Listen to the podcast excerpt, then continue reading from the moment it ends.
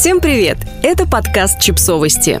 Мы знаем все о детях. Как выжить после бессонной ночи с младенцем. Со всеми молодыми родителями такое бывает. Даже самые спокойные, их еще называют подарочными, младенцы иногда дают жару и вопят всю ночь напролет. Если вы прямо сейчас проходите через этот период родительства, мы вам сочувствуем и предлагаем небольшое руководство по выживанию после бессонной ночи. Итак, он плакал или просто не отлипал от груди, поэтому спали вы в общей сложности 0 часов.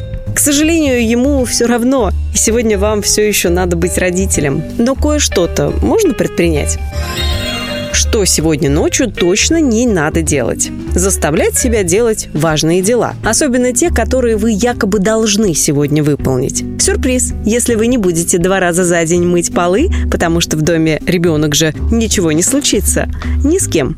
Не надо затевать большую стирку, мытье окон, изгнание демонов из своего ребенка. Оставьте это хотя бы на завтра, а лучше на послезавтра встречаться с друзьями, у которых нет детей, которые знают все на свете, которые кажутся вам идеальными родителями. Просто не делайте этого. Если встреча была запланирована, отмените ее. Душевное спокойствие сейчас важнее.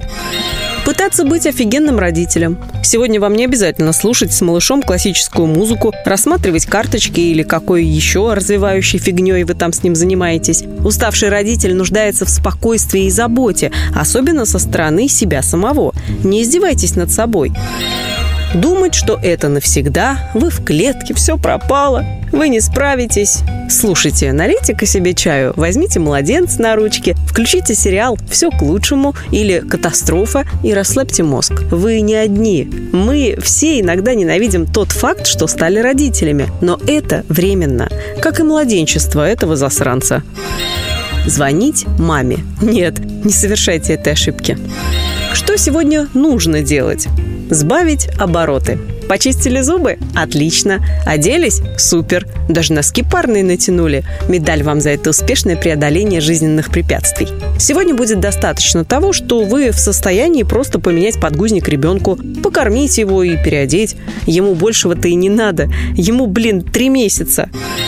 Заказать доставку еды на дом. Ладно, не будьте жмотом, один раз можно. Никто не увидит, честно. Только представьте, что вам привезут теплый супчик, салат и омлет, а? Или суши, или пиццу, или что вы любите еще. Побалуйте себя, вы заслужили. Не готовьте, не делайте этого. Да и не забывайте пить воду. Правильный водно-солевой баланс в организме творит чудеса прогуляться. Не в режиме «А, младенцу нужен воздух, срочно одеваемся и несемся, пока он не проснулся».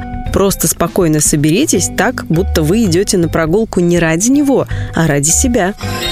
Послушать музыку. К черту Моцарта. Ставьте свою любимую пластинку, это реально помогает восстанавливать ресурс. Поставьте что-нибудь, что не слышали миллион лет. Что-нибудь, что радовало вас в годы юности или даже детства.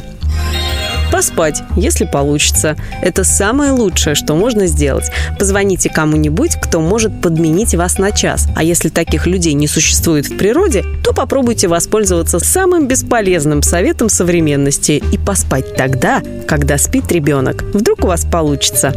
Расскажете потом. Подписывайтесь на подкаст, ставьте лайки и оставляйте комментарии. Ссылки на источники в описании к подкасту. До встречи!